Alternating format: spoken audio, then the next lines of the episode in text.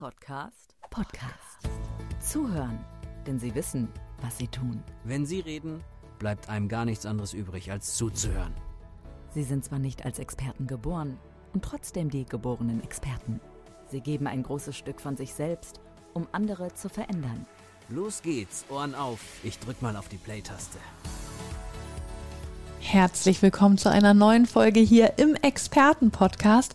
Und heute habe ich eine wunderbare Gästin bei mir. Und zwar ist das Susanne Allgeier. Hallo Susanne, schön, dass du da bist. Hallo, schön, dass ich da sein kann. Und Susanne, du hast mir eben schon im Vorgespräch kurz gesagt, einen, einen sehr schönen Satz. Und zwar geht es dir darum, dass man gesehen wird und zwar auch am Beispiel von Hunden. Und du sagst, eigentlich ist es egal, jedes Lebewesen möchte gerne gesehen werden.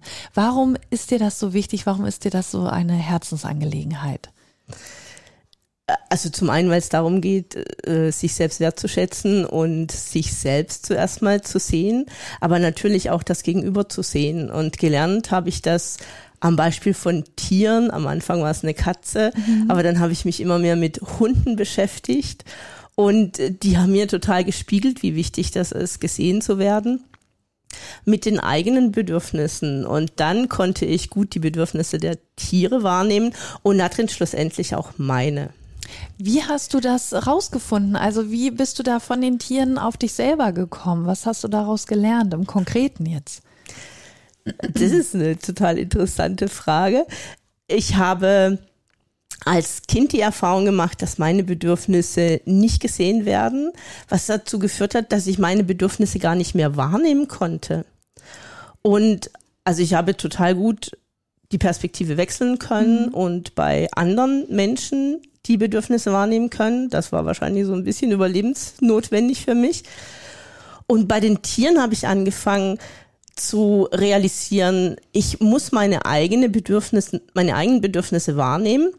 Ich muss in meiner Mitte bleiben, um für die Tiere klar sein zu können, um von mhm. den Tieren ernst genommen zu werden. Ja, und auch, also eine Form von Respekt zu haben. Nicht in einer aversiven Form, überhaupt nicht, sondern mein Motto ist vielmehr gemeinsam Wege gehen, gemeinsam lernen. Und dazu muss ich natürlich meine Bedürfnisse, aber auch die Bedürfnisse meines Gegenübers und in dem Fall der Hunde im Auge behalten. Du hast gesagt, du hast ja mit Katzen ging's mhm. los, dann Hunde. Ist da ein Unterschied zwischen Katzen und Hunden? Also weil du sagst, alle wollen ja, dass, dass sie wahrgenommen werden, aber äh, spiegeln die das unterschiedlich? Die spiegeln das natürlich in ihrer eigenen Art und ja. Weise, weil die Katze ist mehr so ein Solitärlebewesen, ja, und der Hund lebt in einem Sozialverband und haben dadurch andere Bedürfnisse und äußern das auch ein bisschen anders. Aber es geht ja auch drum, wenn ich jetzt zum Beispiel an eine Grenze komme von dem Tier, dann finde ich das bei Tieren so unheimlich toll und klasse, wie die die aufzeigen. Ja, da ist ein Nein, ein Nein und aber ein Ja ist ein Ja, ja und es ist definitiv belastbar. Ja. Und das ist beim Menschen nicht so. Ich würde mir so sehr bei Menschen wünschen, dass das viel belastbarer ist, wie wir kommunizieren, dass wir viel klarer werden. Und das ist natürlich auch immer Bestandteil meiner Arbeit, die Menschen viel mehr in Klarheit zu führen. Ja, wie arbeitest du da mit den Menschen zusammen? Also wie versuchst du das jetzt auf den Menschen zu übertragen? Wie hilfst du ihnen dabei? Ich hatte eine Ausbildung gemacht in Kinderpsychodrama. Da war ich auf der Suche nach irgendwas, was mich weiterbringt.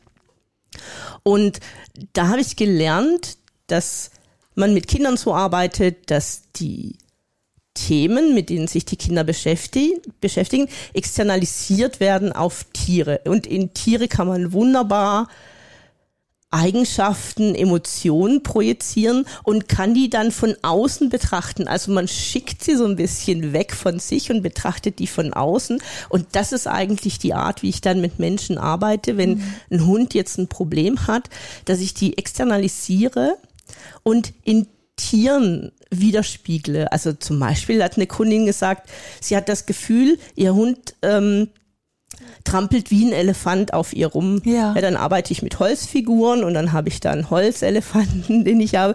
Und sie fühlt sich dabei wie ein Zebra. Ja. Ja, oder eine andere Frau hat gesagt, sie fühlt sich dabei wie ein Huhn. Ja. Ja, und da ist natürlich, wie kann jetzt dieser Elefant kooperieren mit dem Huhn? Natürlich äh, kann das Huhn gegen den Elefanten gar nichts tun. Mhm. Dadurch kommt dann die Hilflosigkeit. Und ähm, dann schauen wir nach Tieren, die helfen können die beiden zusammenzubringen, also dass das Huhn oder das Zebra unterstützt werden, um das größere Tier, das mächtigere Tier, so wie es gerade im Moment erscheint, ja. tatsächlich äh, ja in, in, in so eine friedliche Gemeinschaft zu bringen. Und wie funktioniert das dann? Also wie, wie kann dieses dritte Tier quasi da diese Gemeinschaft aufleben lassen? Das sind Ressourcen, die jeder Mensch in sich hat. Ja. Also die Lösung liegt in jedem Menschen und die müssen nicht meinen Weg gehen, das finde ich total wichtig, sondern die haben ihren eigenen Weg, den sie in sich haben und die haben ihre eigenen Ressourcen. Und durch die Tiere, also die Frau hat zum Beispiel einen Tiger dazu genommen, der sehr viel Kraft hat, mhm. ja, und der schnell ist. Und ein Fuchs, der schlau ist, ja, ja, und das kannte sie aber aus anderen Kontexten, dass sie das gut als Ressource hat und dann zu schauen, wie kann sie das äh, in Verbindung mit diesem Elefanten mhm. ähm, für sich nutzen. Und dadurch findet die mit dem Hund ihren ganz eigenen Weg, weil die plötzlich auf ihre Ressourcen aufmerksam gemacht wird ja. und dass sie sie in dem Kontext auch einsetzen kann. Ach, cool. Ja, das ist super, ist total, da wird es total einfach. Wenn man mit dir jetzt zusammenarbeiten möchte, wie kommt man da an dich ran? Wo findet man dich? Ich äh, nenne mich Septemberhund und das findet man auch im Internet als Webseite. Sehr einleuchtend. Septemberhund kann man sich gut merken. Ja. Susanne Allgeier war das hier bei uns im Expertenpodcast. Susanne, vielen, vielen Dank, dass du bei uns warst. Ja, vielen Dank. Ich wünsche dir alles Gute. Dankeschön. Tschüss. Zuhören, denn sie wissen, was sie tun. Sie sind zwar nicht als Experten geboren und trotzdem die geborenen Experten.